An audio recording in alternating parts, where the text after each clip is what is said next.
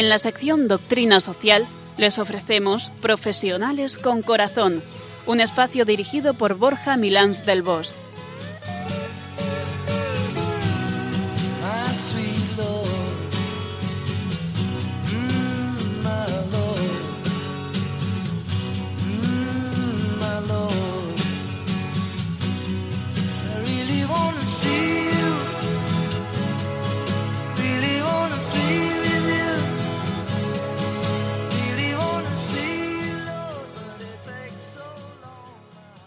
Buenas tardes, nos dé Dios en esta tarde de viernes en pleno verano, algunos disfrutando de las vacaciones y aprovechándolas para descansar y para compartir tiempo con la familia y otros, como nosotros, trabajando pero felices.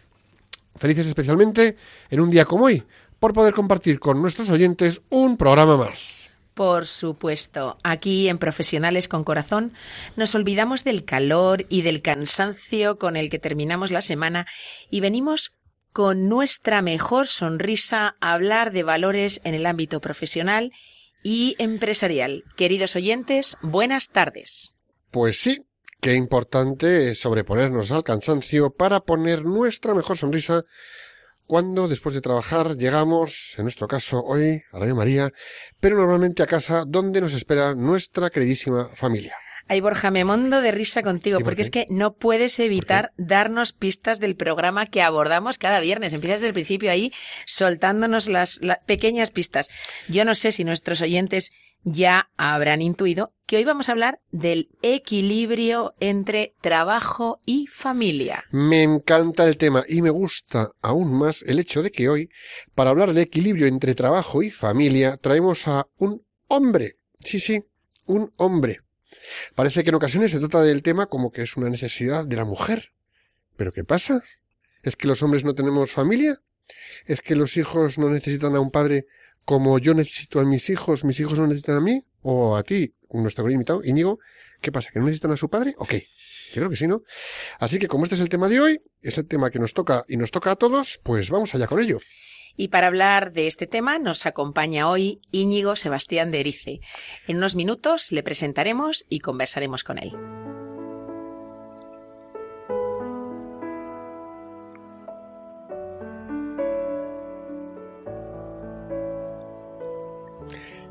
Llegamos a la cita del día.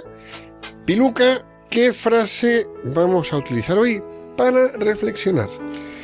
La frase de hoy es del profesor, dibujante y escritor galés Andrew Matthews y dice así, debemos mantener un equilibrio entre nuestras necesidades y las necesidades del prójimo. Y la digo otra vez para que la internalicemos. Debemos mantener un equilibrio entre nuestras necesidades y las necesidades del prójimo.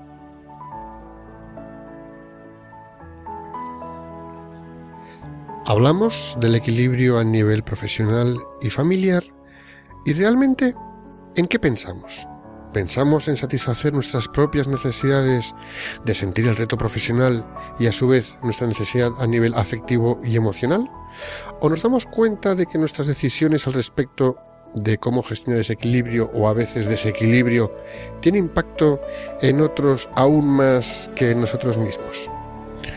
¿Somos conscientes de la necesidad que tiene nuestra mujer, que tiene nuestro marido, nuestros padres o nuestros hijos, esas necesidades, ¿somos conscientes de la necesidad que tienen de nosotros? Dios ha puesto en nuestras manos a personas que necesitan de nuestro afecto, de nuestra implicación en sus vidas, de nuestra calidez, de nuestro tiempo, de nuestro ejemplo, de nuestra sonrisa, de nuestro amor. Y lo creamos o no, su felicidad dependerá en gran medida de que estemos ahí para dárselo. ¿No es suficiente razón para buscar el equilibrio? Lo bueno de este equilibrio es que es bueno para todos. El empleado equilibrado rinde más. El padre equilibrado es más feliz.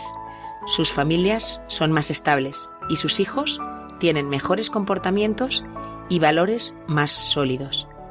El mejor legado de un padre a sus hijos es un poco de su tiempo cada día.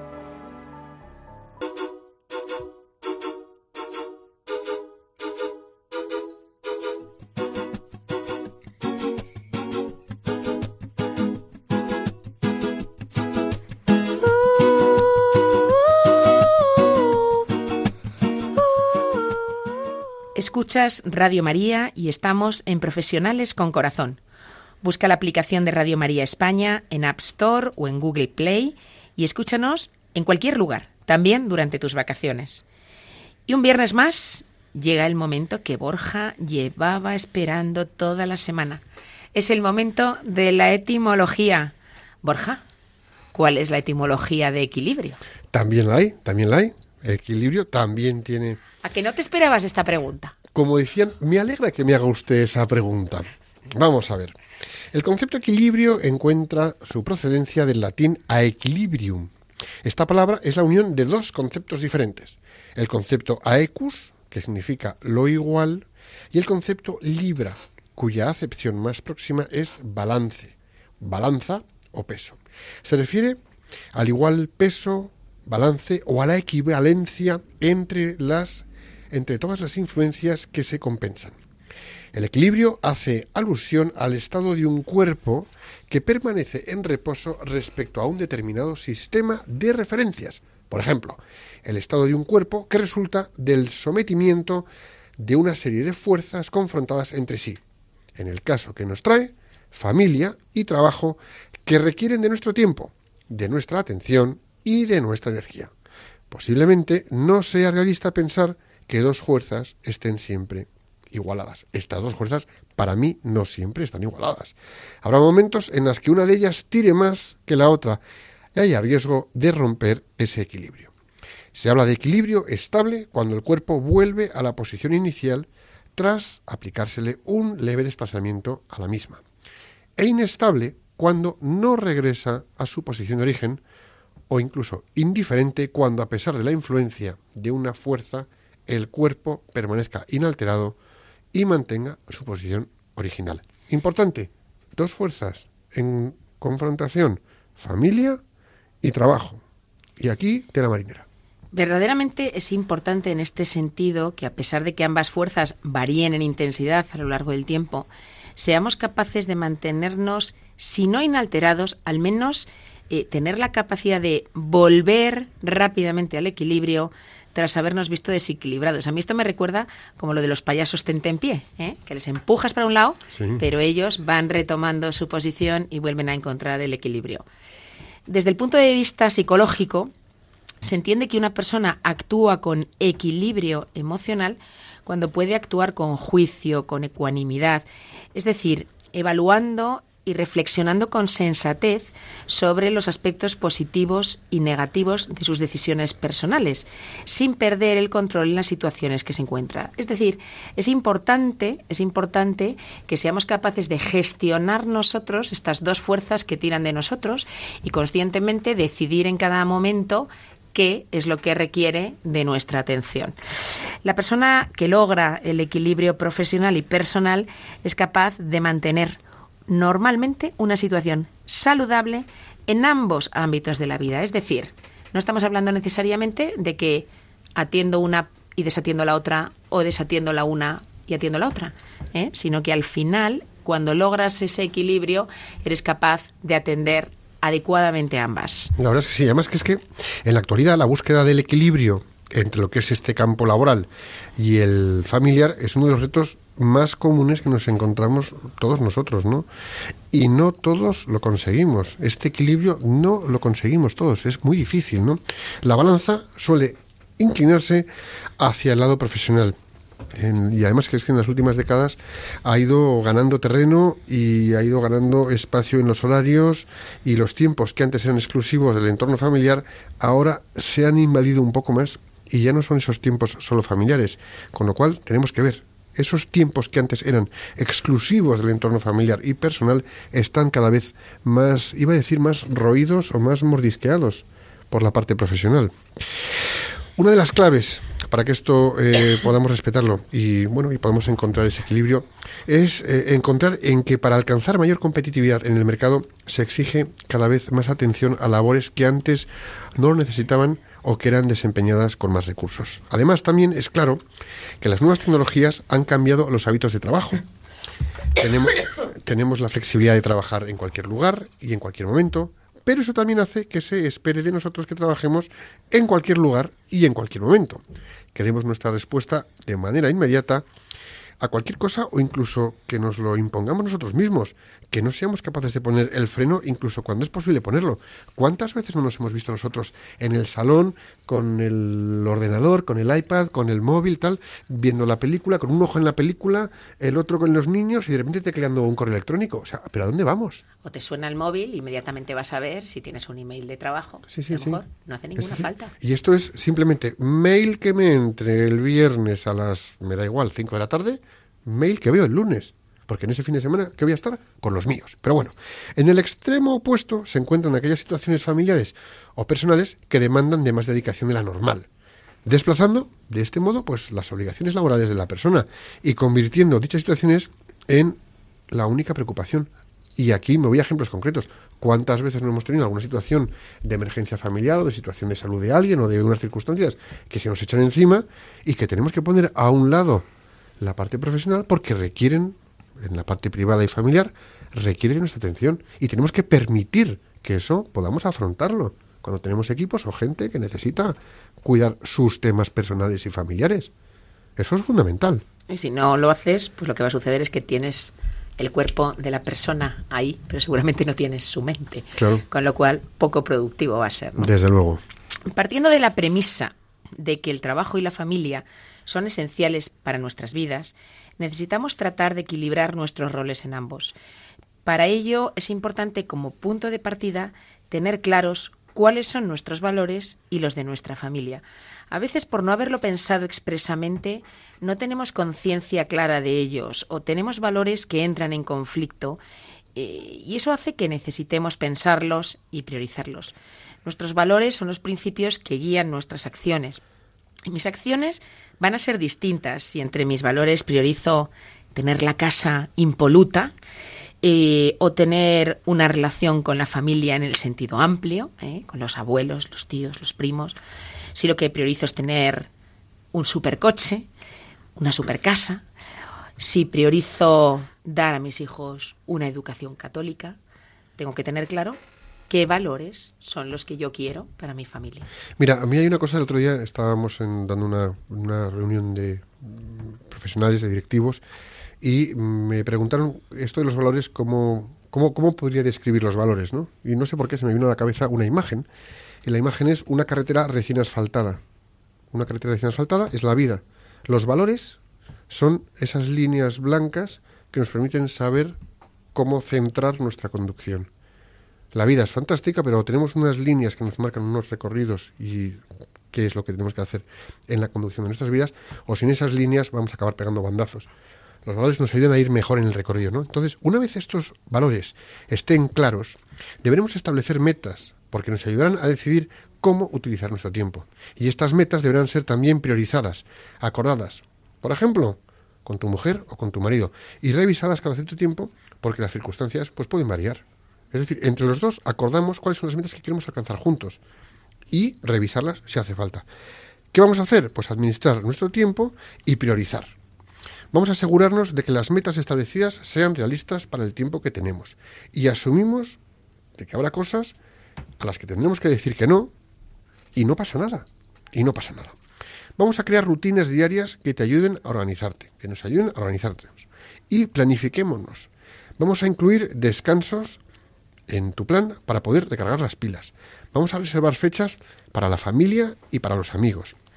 Vamos a evitar en lo posible faltar a las reuniones que hayamos programado con ellos, igual que tú tampoco faltarías a las reuniones con tu jefe. Es decir, si tú haces lo posible por estar en la reunión con tu jefe, tienes que hacer lo posible por estar en la reunión pues con tus amigos, con tu familia, con tus sobrinos, con tus abuelos o con tus tíos, o con tu mujer, o con tu piña, la piña familiar que seáis. Eso es importante que lo hagamos. Si es posible, siempre que lo tengáis al alcance y sea viable, comer en familia. La comida es uno de los principales actos sociales del ser humano. ¿Cómo nos sentimos cuando comemos solos? Es tremendo, ¿verdad? Pues cuando comemos en familia es magnífico. ¿Sabías que las familias cuyos miembros comen juntos tienen menos índice de abuso de drogas de embarazos adolescentes y de depresión. y también tienen mejores calificaciones y más autoconfianza. Comer juntos ayuda a mantener a la familia unida y comprometida entre sí. La comida se convierte en un momento de encuentro y diálogo, de conversación. ¿Qué te ha pasado? ¿Cómo estás? ¿Qué tal tu día? Pues no sabía yo, Borja, que había datos ¿no? tan claros de que las familias que, que comen juntas, ¿eh? pues efectivamente son familias más sanas desde tantos puntos de vista, ¿no? Drogadicción, depresiones, notas en el colegio, en la universidad, etcétera, ¿no? Pero tiene, tiene lógica, es un buen momento de compartir, de dialogar, de hacer planes juntos. ¿Qué más? ¿Qué más habría que hacer en este, en este, en esta búsqueda del equilibrio? Pues indudablemente realizar menos actividades de las que nos hacen perder el tiempo.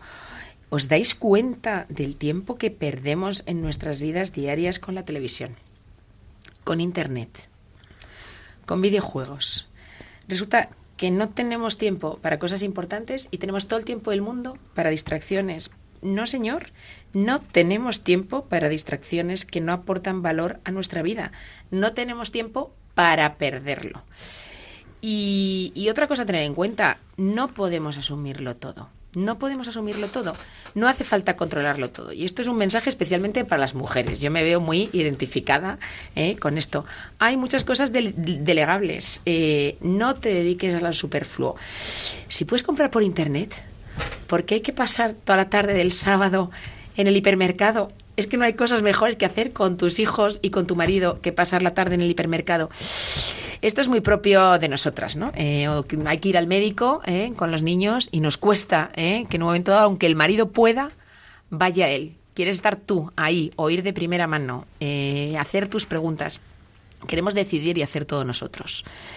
La verdad, es que, la verdad es que estás diciendo algo que me suena familiar, ¿eh? Sí, sí, sí, o sea, que tu mujer es de las mías. Sí, es de las de, venga, vamos. Y yo voy pensando, bueno, pues a ver, si hay que ir, se va. Ir por ir es tontería, pero si hay que ir, se va. Ahora, lo que sí me gustaría es, donde podamos ahorrárnoslo y hay unos medios que nos lo facilitan, aprovechémoslos. Aprovechémoslos. Y voy a hacer una cosa, lo que decías tú antes, ¿no? ¿Cuántas veces hay mm, televisión, videojuegos, internet? Y digo, ¿cuánta atención nos están robando de nosotros mismos, iPhones, eh, smartphones, eh, el teléfono tal, el teléfono cual, los, las tablets, ¿cuánto tiempo de atención nos están robando que se lo estamos negando a los nuestros?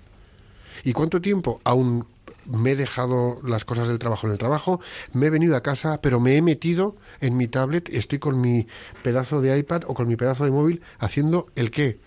Pues estás ahí en el ostracismo de la cibernética que estás en casa pero sin estar con ellos. Antiguamente era el momento periódico, ¿no? el, típico de las películas, ¿no? Que llegaba el hombre a casa y se ponía sus zapatillas y a leer el periódico en el sofá, ¿no? Ahora es el momento tablet, móvil. Claro. A ver, ahora seguimos con todo este tema, pero es que yo el otro día mm, de repente me pareció anecdótico.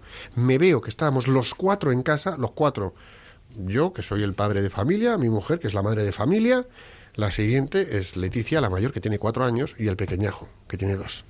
Y de repente veo que estamos los cuatro con un dispositivo electrónico en la mano. Y digo, ¿pero qué estamos haciendo? O sea, ¿qué es esto? De esto que miras en los aeropuertos está todo el mundo igual, y en casa estamos igual, por favor. O sea, en el cuando equilibrio familia-trabajo, cuando lleguemos a familia, a casa, vamos a apagar un poquito los dispositivos. Ojo, yo el primero, ¿eh? Me sí, sí, Borja, necesitabas escuchar este programa. Sí, sí, ¿verdad?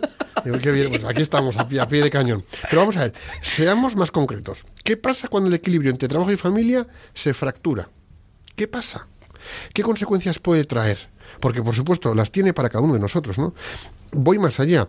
¿Cuántas veces tienes mucho trabajo, sales del trabajo, en casa literalmente no trabajas, pero estás con el discurso del trabajo en casa permanentemente de que si hay este problema, de que si hay esta situación, de que si hay esta circunstancia, que si hay tal proyecto, también eso es tremendo, ¿no? Con lo cual, cuidado.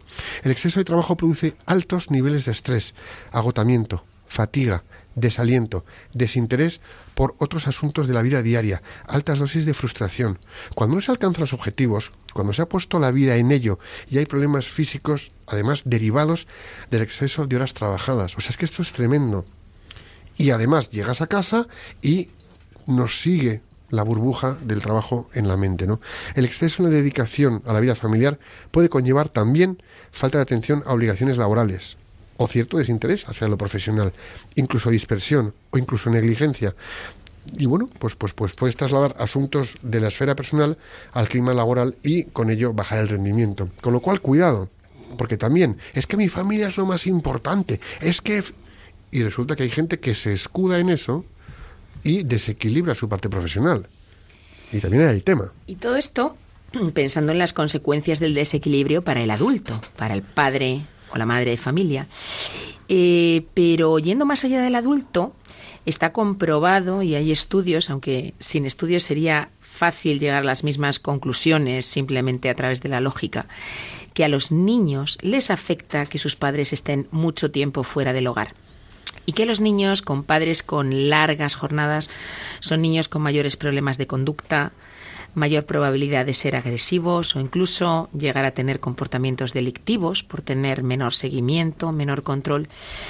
Al no estar los padres presentes, los niños pues exhiben peor comportamiento tanto en casa como en el colegio, no rinden, no quieren o se les hace más difícil establecer relaciones de amistad, tienen problemas de autoestima, se creen autosuficientes y todo esto tiene graves consecuencias para su vida.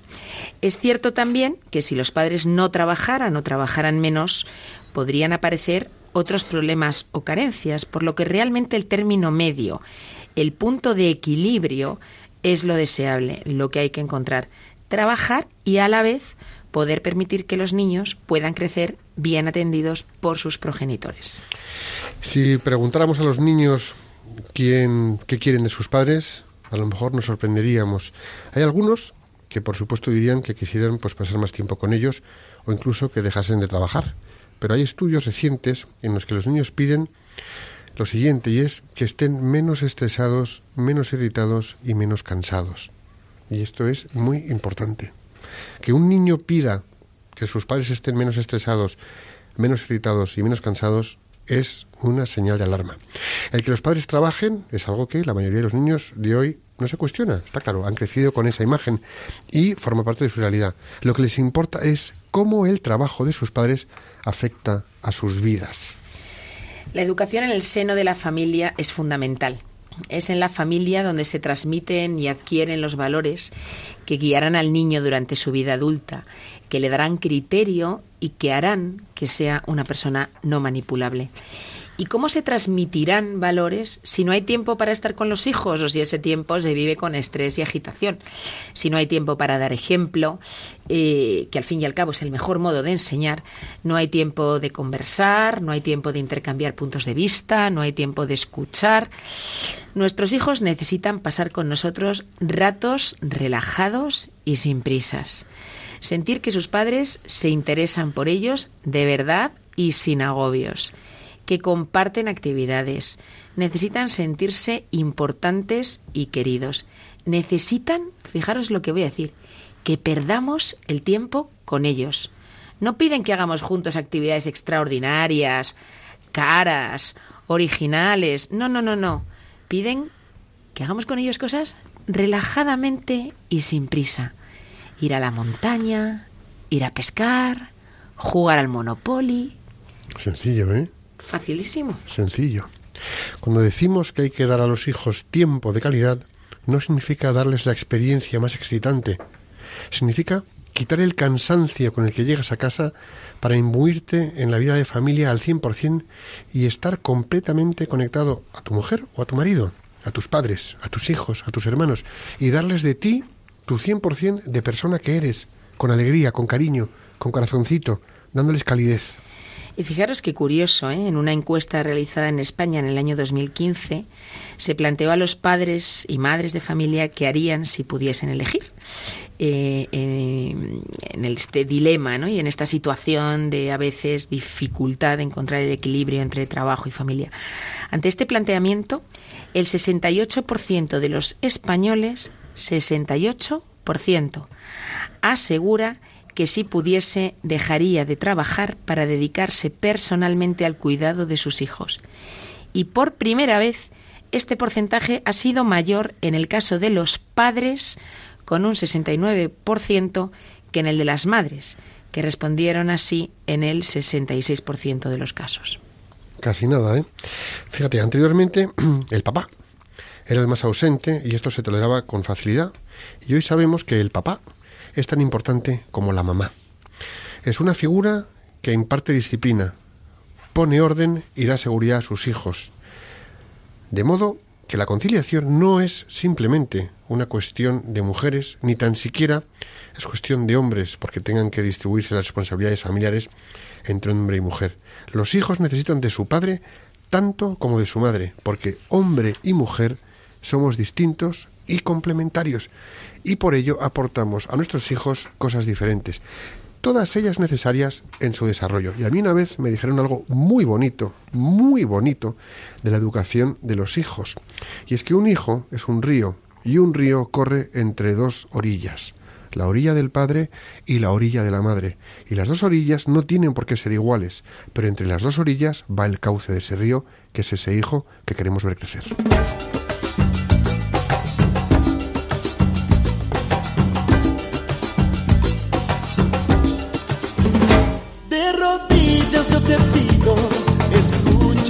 Oración, como humilde enamorado que perdió su corazón. Desde que se fue el amor yo no he dejado de sufrir. Sin cariño no sé qué será de mí. No es tanto lo que pido mi querido redentor. Mi plegaria es muy sencilla solo quiero aquel amor. He pasado tantas noches anhelando su pasión sonreír mi corazón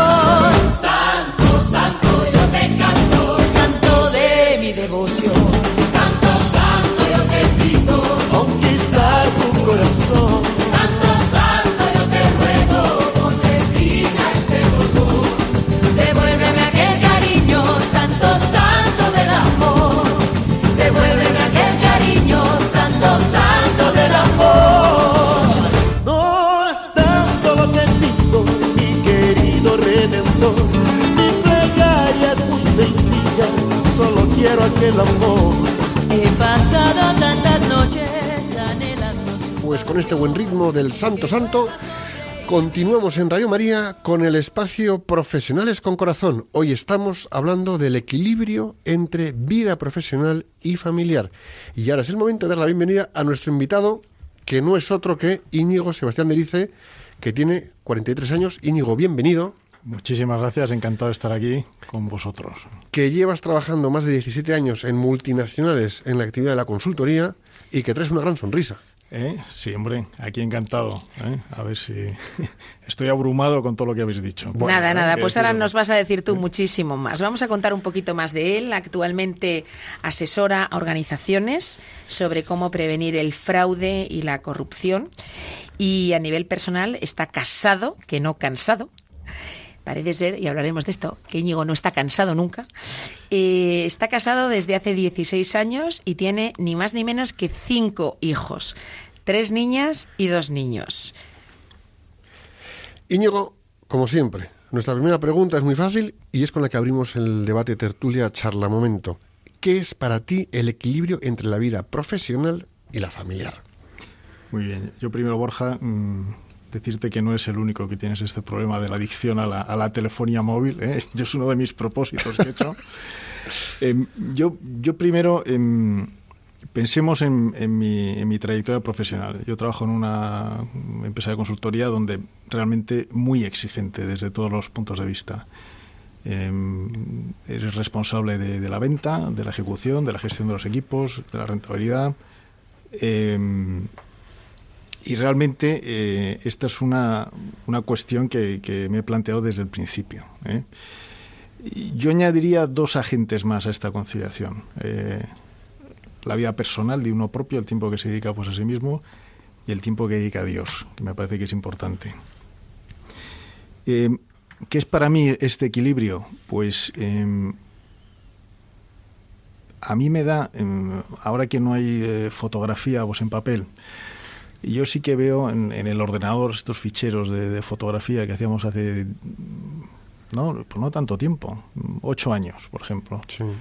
Mm, coger un fichero de hace ocho años, ver a vuestra familia cómo estaba y ver el cambio, o sea, la perspectiva que hay de cómo eran nuestros hijos, cómo era nuestra mujer y cómo son ahora.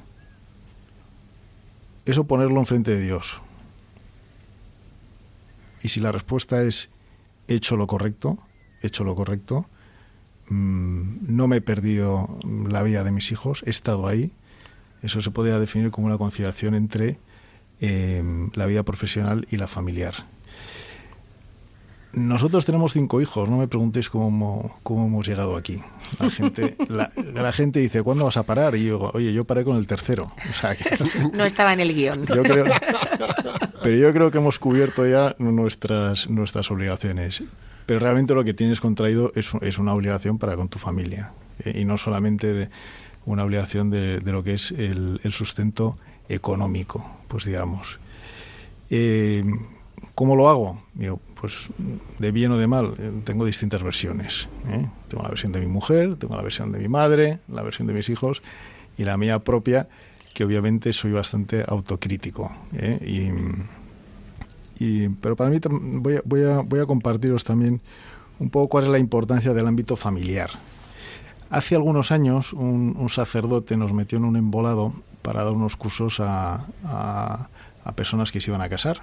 Y dice, bueno, oye, si nos importa, el planteamiento nuestro fue, ¿y quiénes somos nosotros? Y dice, pero bueno, si después de 14 años tampoco tengo tenemos nada que, que contar, malo será. ¿no? Bueno, un embolado precioso. ¿Mm? Sí. Precioso, no, no. Eh, mi mujer estaba encantada porque se pensaba que era una sala con seis personas y nos metieron en una especie de anfiteatro con 100 personas, y ni más ni menos. Casi le da un, pues un telele. mi mujer me ha visto llorar pocas veces en la vida. ¿eh? Una cuando me dijeron una mala noticia pues, de un amigo mío y otra en estos cursos. ¿eh? Y en estos cursos hablamos de la dignidad de la persona, eh, de la autoestima, distinguiendo estos dos ámbitos, precisamente el profesional y el personal. Y yo cito una película que mi mujer se sabe de memoria, que es Sonrisas y Lágrimas, sí. donde hay una canción que yo escuchándola en el coche es que decía algo así como, mira, soy una persona, he tenido una juventud eh, no demasiado buena, no he sido demasiado bueno, eh, no me he portado bien, pero algo de bueno tengo que tener porque tú estás ahí queriéndome, amándome. Y esta es la dimensión de la dignidad, es la capacidad, o sea, algo hecho, algo hecho bien, para que mi mujer siga 16 años después conociéndome perfectamente, mis malos humores, mis buenos humores también, mis defectos, siete de noviazgo, para estar ahí. Y eso es lo que me da ánimos a levantarme todos los días, a sentirme plenamente digno. Y lamentablemente, lamentablemente, esto puede no ser así en el ámbito profesional. Por eso yo creo que este programa es maravilloso desde esta perspectiva. Pero esta es la autoestima verdadera, esta es la dignidad verdadera, la dignidad del amor desinteresado, no la dignidad del eh, cumplimiento de los resultados o del bonus que te pueden dar.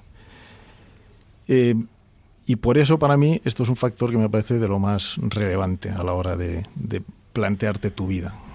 Fíjate, yo aquí debajo, debajo de las palabras que dices noto que, y a lo mejor voy a decir una obviedad como un piano de cola, pero creo que no es tan obvio.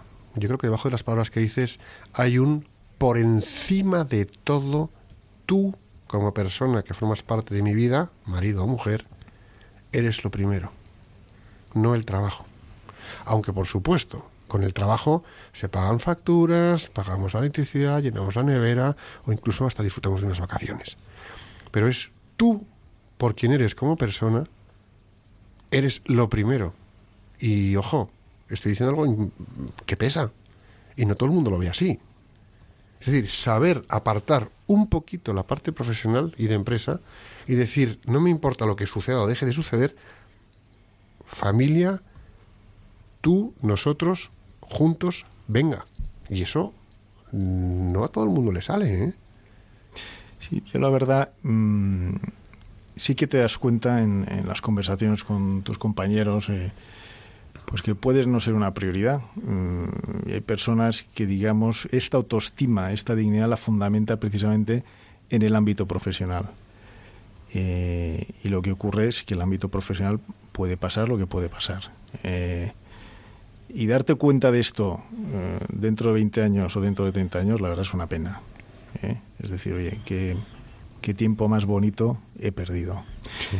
Y yo la verdad, en, yo traía aquí algunas, algunas aspectos prácticos, pero de, de estos cuatro componentes que me parece importante, tiempo personal, tiempo para Dios, fundamental, tiempo familiar y tiempo profesional, mm, quizás el tiempo para Dios es lo que más eh, de lo que más eh, escatimo, ¿eh? de lo que lo dejo para para, el, para, después. Para después, para la noche, para estos tres minutos de que te quedas dormido. ¿eh? Cuando ya estás agotado no pueden más, esas sobras, esas son las de Dios, ¿no? Se las das, efectivamente, cuando debe ser lo que sustente precisamente todo lo que hagas en tu vida. Todo el día. ¿eh? Todo el día. Sí que es verdad que obviamente cuesta, o sea, cuesta, eh, porque no es un tema de tiempo que estés diciendo. Estoy totalmente de acuerdo con lo que has dicho, eh, pues Piluca, que hay que estar, no hay que hacer grandes planes, grandes, hay que estar y tus hijos creas que no lo van a ver. No, pues mi padre estaba. Oye, pues ¿qué hacía? Pues estaba. No, no, no, no me lleva todos los días al parque de atracciones, no. Estaba conmigo, ¿eh? y con su mal humor y con su cansancio también, pero estaba. Y a mí personalmente me cuesta mucho el no llevarme los problemas del trabajo a casa. Todos los días, todos los días hago un firme propósito cuando vuelvo de decir, voy a intentar dejar lo del trabajo en el trabajo. Pero obviamente ojalá fuese tan fácil como tener una, una clavija, ¿eh?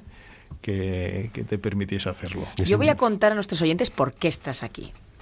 Íñigo está aquí, obviamente, porque ha dicho que sí a nuestra propuesta, ¿eh? pero más allá de eso, la propuesta vino pues porque eh, a Íñigo le sugerimos venir a participar en el programa, bueno, pues porque sabemos que intenta vivir valores en el mundo del trabajo. Pero más que hablar con él, hablamos con su mujer.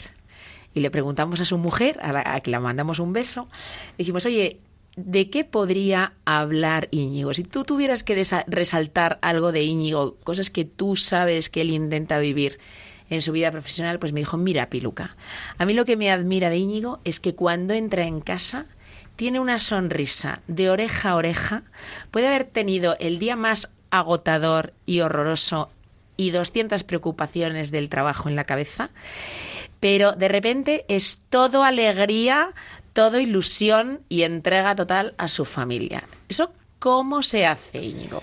Vamos a ver, yo, creo, yo, yo soy un juez para mí mismo muy, muy severo. Yo creo que mi mujer es bastante más benevolente. ¿eh? Entonces, yo, yo, yo creo que incluso por lo dije para que se produzca este hecho. Es un deseo que tiene ella. es un deseo. Eso es como cuando, tienes un hijo que es mal estudiante y dices, oye, me han dicho que el profesor está encantado contigo, que estudias fenomenal. no, no, no, no iba por ahí tu mujer. Yo estoy segura de que lo decía de corazón. vamos, a ver, vamos a ver. Yo, yo lo que procuro hacer, eh, como os he dicho, todos los días después de la oficina, em, hacer un planteamiento, de, o sea, un acto de la voluntad de decir, bueno, esto ha terminado Independientemente del tipo de problema que puedas tener o, esto ha terminado, ahora voy a casa. Y mis hijos se merecen y mi mujer se merece el que les atienda, pues debidamente, no solo mi presencia física, como decía, sino mental. Eh, y se me hace que me preocupe por ellos. Porque muchas veces pensamos que puede ser un planteamiento de, egoísmo. Uno que se preocupa por sí mismo, que se mete en sus problemas y dice, oh, en el fondo lo que, no tienes, lo que no tienes es capacidad de pensar en los demás. Y es un propósito, es... Mm, yo creo que el, que el amor tiene mucho de voluntad, tiene, tiene muchísimo. Querer, querer, pues querer hacerlo, querer hacerlo. ¿eh? Y esto, como os digo, eh, hay veces que la situación está un poco más complicada y cuesta más, y hay otras en las que soy absolutamente inaguantable. ¿eh? Y te das cuenta tú, al final del día te, cogen, te comes el orgullo y te dices, perdóname que esto insoportable hoy. Pero, pero, pero incluso que hay veces que seguro que tú llegas a casa con un día calentito, tu mujer llega a casa también con un día que le ha costado más o menos, que ha tenido más o menos fácil o difícil. ¿Y qué hacéis ahí? Pues claro, los dos venís con dos cargas de trabajo, con dos cargas, con dos presiones emocionales, con dos desgastes. ¿Qué hacéis ahí? ¿Eso cómo se guisa? Porque hay cinco niños mirando, ¿eh? Y sé cuando te coges la botella de whisky, te la tomas. ¿Qué haces ahí? ¿Eh? ¿Qué haces ahí? Bueno, mira, siempre, siempre hemos procurado no faltarnos el respeto. En frente de los niños, mucho menos. Em, cuesta mucho el, en un estado de cansancio ponerte en el papel del otro y decir, no, es que está cansado y, bueno, voy a ser más...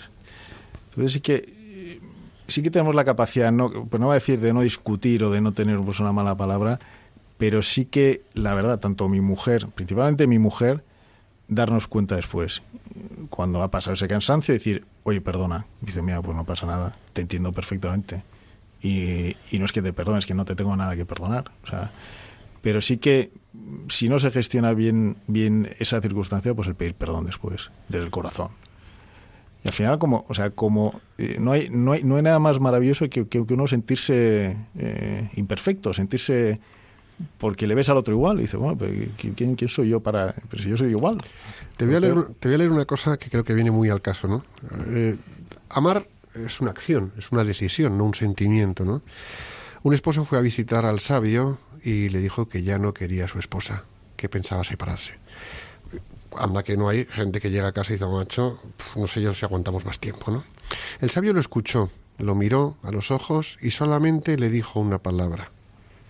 Esto vale tanto él para ella como ella para él. Ámala o ámale. Luego se cayó. Pero es que ya no siento nada por mi pareja, mi marido, mi mujer. Ámala o ámale, repuso el sabio. Y ante el desconcierto del señor, después de un oportuno silencio, el viejo sabio agregó lo siguiente. Amar es una decisión, no un sentimiento. Amar es dedicación y entrega.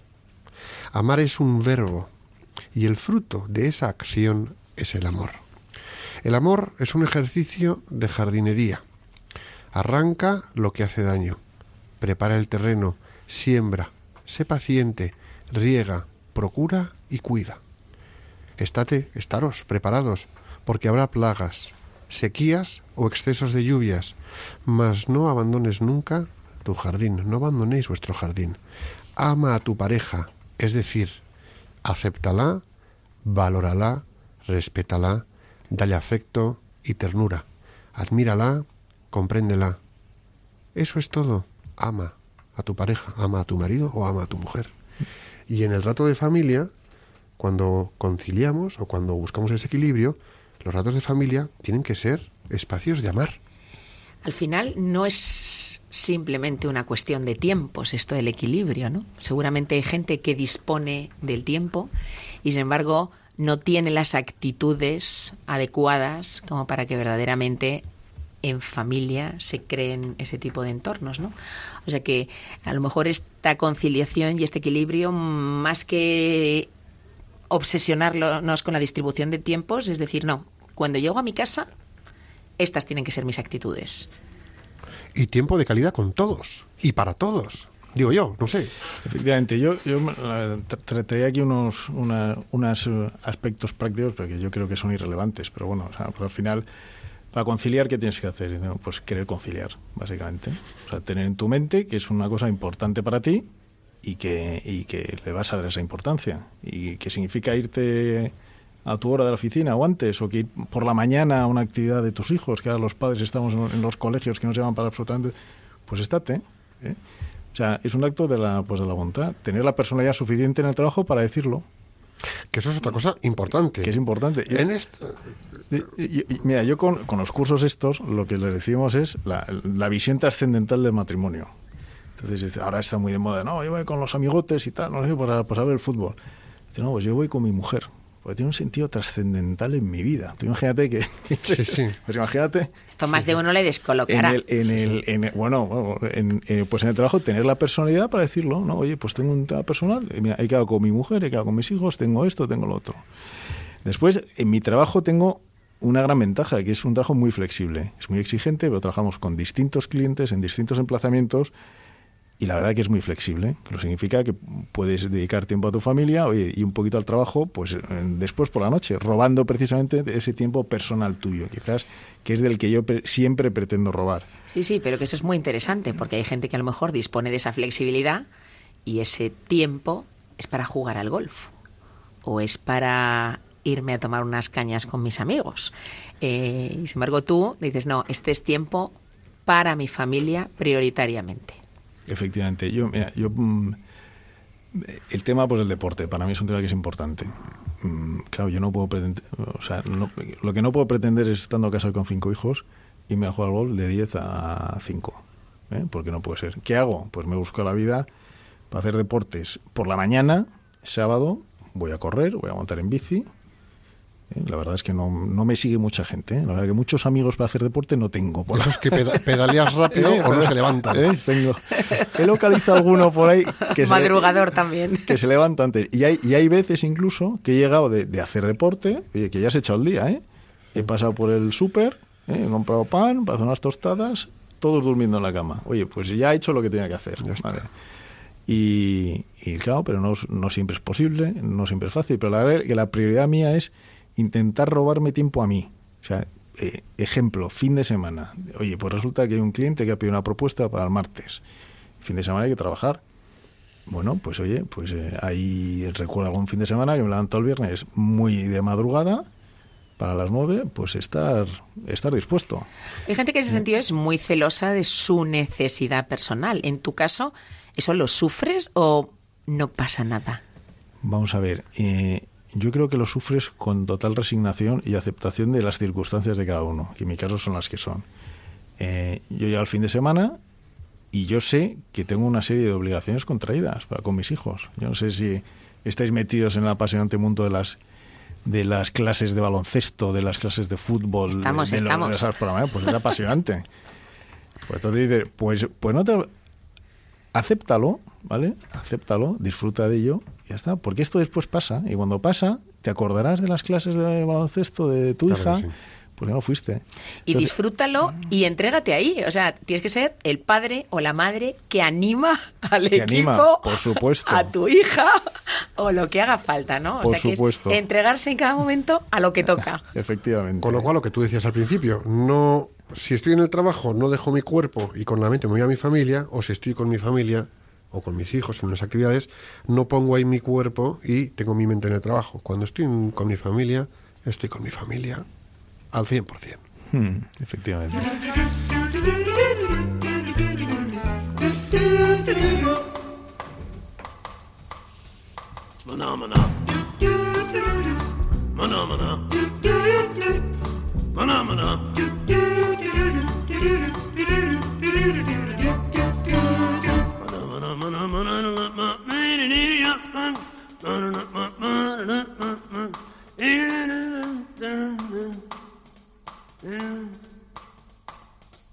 Mana mana.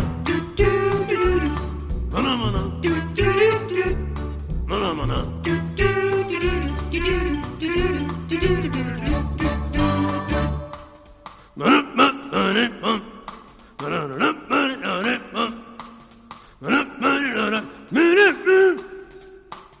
Mm-hmm. Hmm? Mana mana. Do do do do. Do do do do. Do do.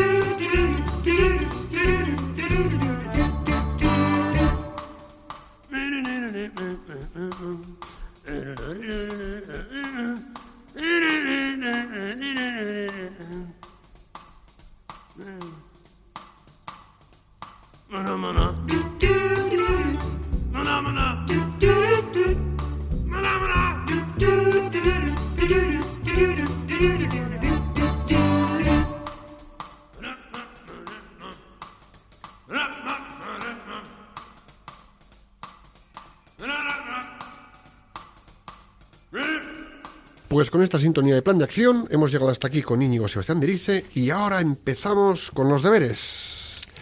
Y en el momento plan de acción vamos a poner las tareas sencillas de estos días para que podáis llevar a cabo esto que os proponemos sin excusas. Así que vamos allá, Piluca.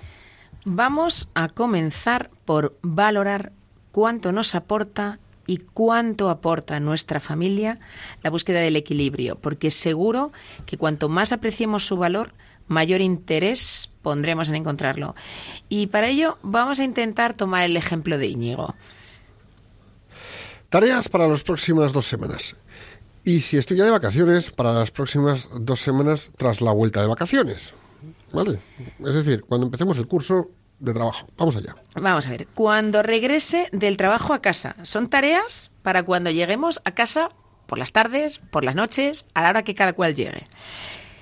Primero, antes de abrir la puerta, esbozaré la más grande de mis sonrisas para darme cuenta de cómo tengo que entrar. Entraré y daré un beso a cada miembro de la familia interesándome por cómo le fue ese día a cada uno de ellos. Retrocederé, re- oh, no me sale la palabra, retrocederé en el tiempo 100 años. ¿Por qué? Cuando no había móviles, no había televisiones, periódicos, no existirán para mí. Imagínate que no tuviéramos ahora ni teléfonos, ni televisiones, ni móviles. Vamos ni a nada. hacerlo, al menos durante dos semanas. ¿Que Vamos sí? a intentarlo. ¿Que sí? Que vamos a sobrevivir Sí, y en nuestro trabajo también. ¿Por qué? Porque lo que haremos será lo siguiente, y es que hablaremos más, jugaremos más, pasearemos más, nos contaremos cuentos a nuestros hijos pequeños, ellos nos contarán sus historias, incluso rezaremos juntos, un ratito, un ratito.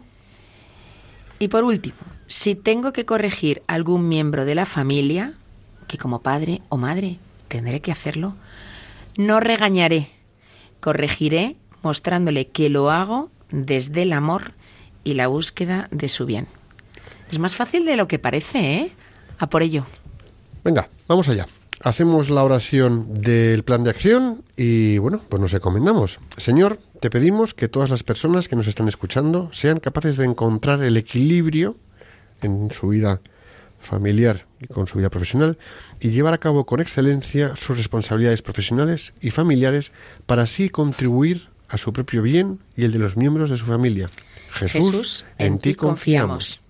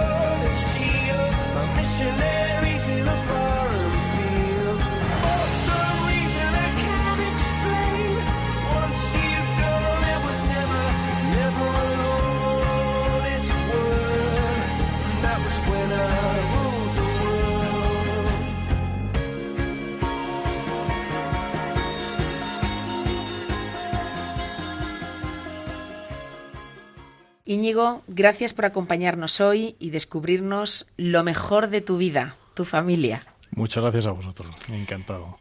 Terminamos nuestro programa deseando que estas vacaciones, por delante de cualquier otra prioridad, establezcamos la de disfrutar de nuestra familia y hacer que nuestra familia disfrute y crezca con nuestra presencia y nuestra dedicación. Hasta el próximo programa. Íñigo, un millón de gracias otra vez. Gracias por estar con nosotros. Eh, un placer tenerte entre nosotros. Eh, volvemos con un nuevo programa de Profesionales con Corazón en cuatro semanas, porque entre medias tendremos transmisiones del JMJ desde Cracovia y nos vemos el 12, nos escuchamos el 12 de agosto. Disfrutad, mientras tanto, de la festividad de la Virgen del Carmen, 16 de julio, y hasta que volvamos a encontrarnos en las ondas, rezad por España, que Dios os bendiga y la Virgen os proteja.